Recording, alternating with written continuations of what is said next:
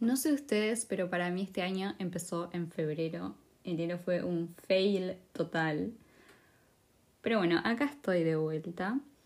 Y si hay algo que me di cuenta en este tiempo, en realidad hace bastante que me estoy dando cuenta y que uso esta técnica, si se la quiere llamar de alguna manera, cuando las cosas se ponen difíciles y cuando nos sentimos fuera de eje, fuera de nosotros, lo que intento hacer es volver a esas cosas que me gustan. Volver a hacer todos los días, teniendo el tiempo que tenga, algo que me gusta. Y eso a veces va cambiando con los días, puede que no tenga siempre las mismas ganas de hacer lo mismo, pero lo intento igual porque me di cuenta que cuando van pasando las semanas, mi energía es otra el día lo sigo con otra energía cuando le dediqué un tiempo a hacer algo que me gusta que cuando solo me dedico a existir y a trabajar. El desafío con todo esto es que a veces no tenemos las ganas de hacerlo, no tenemos el tiempo tal vez. Y entonces lo vamos pateando y seguimos en la misma. Y nuestro estado de ánimo no cambia para nada.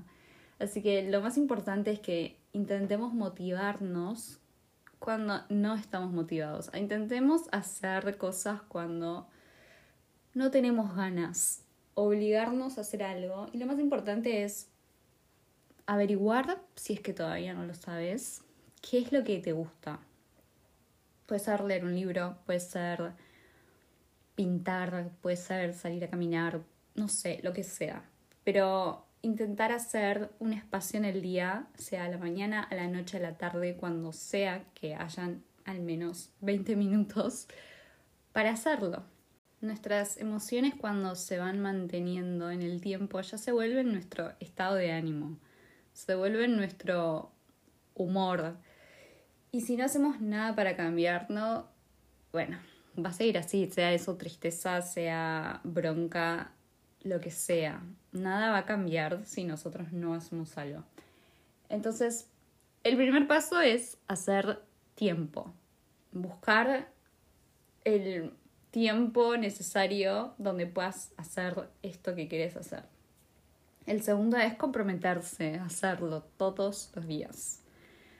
El tercero es tener paciencia porque no va a cambiar nada en un día, mm, tal vez tampoco en tres pero tal vez con las semanas sí notes una diferencia. Años anteriores me pasó que estaba muy mal, muy estresada, muy triste, muy todo. Y se me notaba mucho en la energía que tenía continuamente, porque cuando hacemos algo que nos gusta nos cambia la energía, ¿no? Nos energiza. Pero cuando no hacemos nada que nos energice, pasa justamente todo lo contrario. Estamos como zombies, no sé, estamos existiendo y nada más, y estamos tensos y estamos cansados y estamos de mal humor y todo nos molesta y tenemos poca tolerancia. Bueno, digamos que yo estaba en ese estado constantemente y entonces recurrí a esto, a empezar a levantarme más temprano, que es algo que siempre dije que odiaba hacer, pero empecé a hacer porque no me quedaba otra. Yo trabajaba a la tarde y salía de mi casa más o menos después del mediodía. Así que tenía que aprovechar el día de una manera. Me levantaba a las 7, me leía un libro, no sé, me, hacía, me ponía a hacer ejercicio. Bueno, cosas, cosas que sentía que me iban a ayudar a lo largo del tiempo. Y fue así, o sea, cada vez que lo intenté, cada vez que estaba en esos bajones volvía a, intentar hacer tiempo para estas cosas que me gustaban y realmente veía la diferencia. Contrario a lo que yo pensaba de que, uy, si me levanto más temprano voy a estar más cansada, no voy a tener energía, no sé. Todo lo contrario. Tenía más energía, tenía más ganas de hacer las cosas, estaba de mejor humor. Obvio, repito, esto no se dio de un día al otro, pero con el tiempo me daba cuenta como que estoy mejor.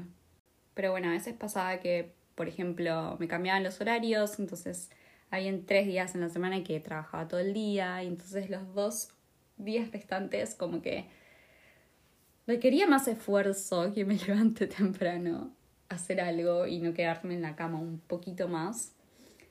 Y eso es lo que pasa, ¿no? Como que con el tiempo a veces se nos van desacomodando las rutinas que hacemos.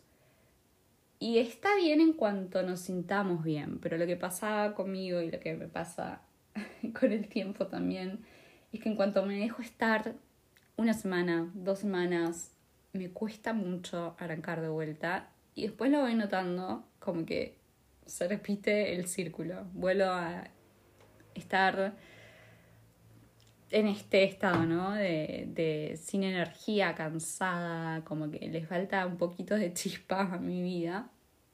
Así que ahora estoy de vuelta en la misma y, y confirmo de vuelta que es lo que, lo que me ayuda. Hay personas que no saben qué es lo que les gusta hacer entonces no saben a qué recurrir en esos momentos. Pero lo importante para mí es intentar aprobar cosas. O sea, de algún lado podemos sacar ideas. De algún lado vamos a saber qué nos puede gustar y qué no. Qué podemos traer al día a día. ¿Qué estamos haciendo cuando el tiempo deja de existir, ¿no? Como en ese estado de flow que tanto se habla, cuando el tiempo pasa y ni nos damos cuenta, qué es lo que nos entusiasma. Ahí es donde hay que ir y ahí es donde hay que dedicarle tiempo todos los días. Entonces, la conclusión que quiero dejar es que prestemos atención a qué estamos haciendo cuando nos sentimos bien, cuando nos sentimos energizados, cuando nos sentimos felices, cuando sentimos que el día es eterno pero podemos hacer un montón de cosas. ¿Y qué estamos haciendo cuando nos pasa todo lo contrario, cuando estamos totalmente drenados, cuando estamos en un mal humor constante, estamos sin paciencia, sin ganas de hablar con nadie, en un estado de apatía total, que nada nos interesa, que solo queremos dormir, pero que dormimos y no nos sentimos descansados. ¿Cómo son las rutinas en esos dos estados de ánimos? ¿Qué estás haciendo cuando estás bien y qué estás haciendo y en qué estás pensando todo el tiempo cuando estás mal?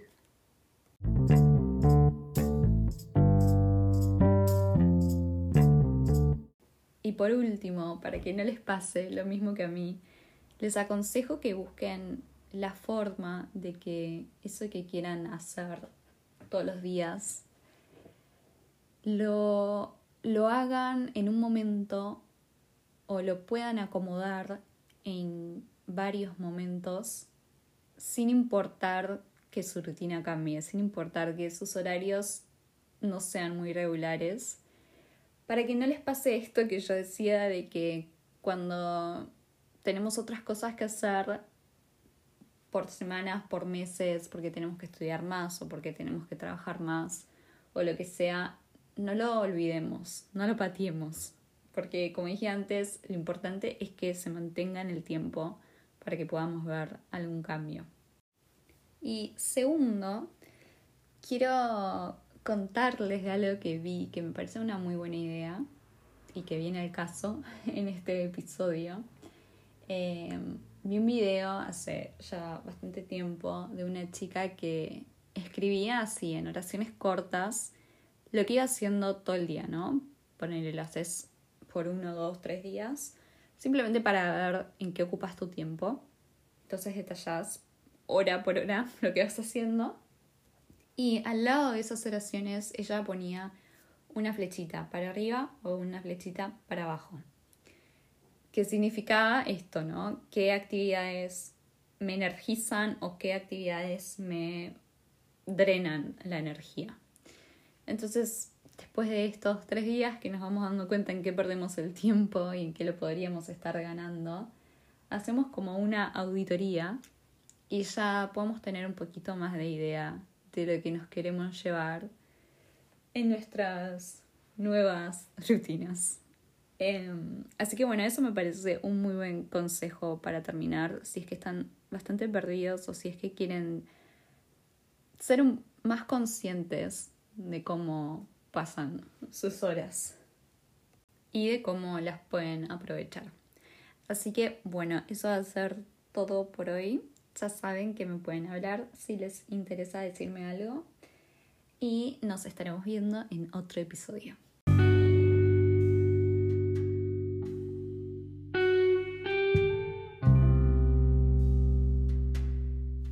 Gracias por escucharme.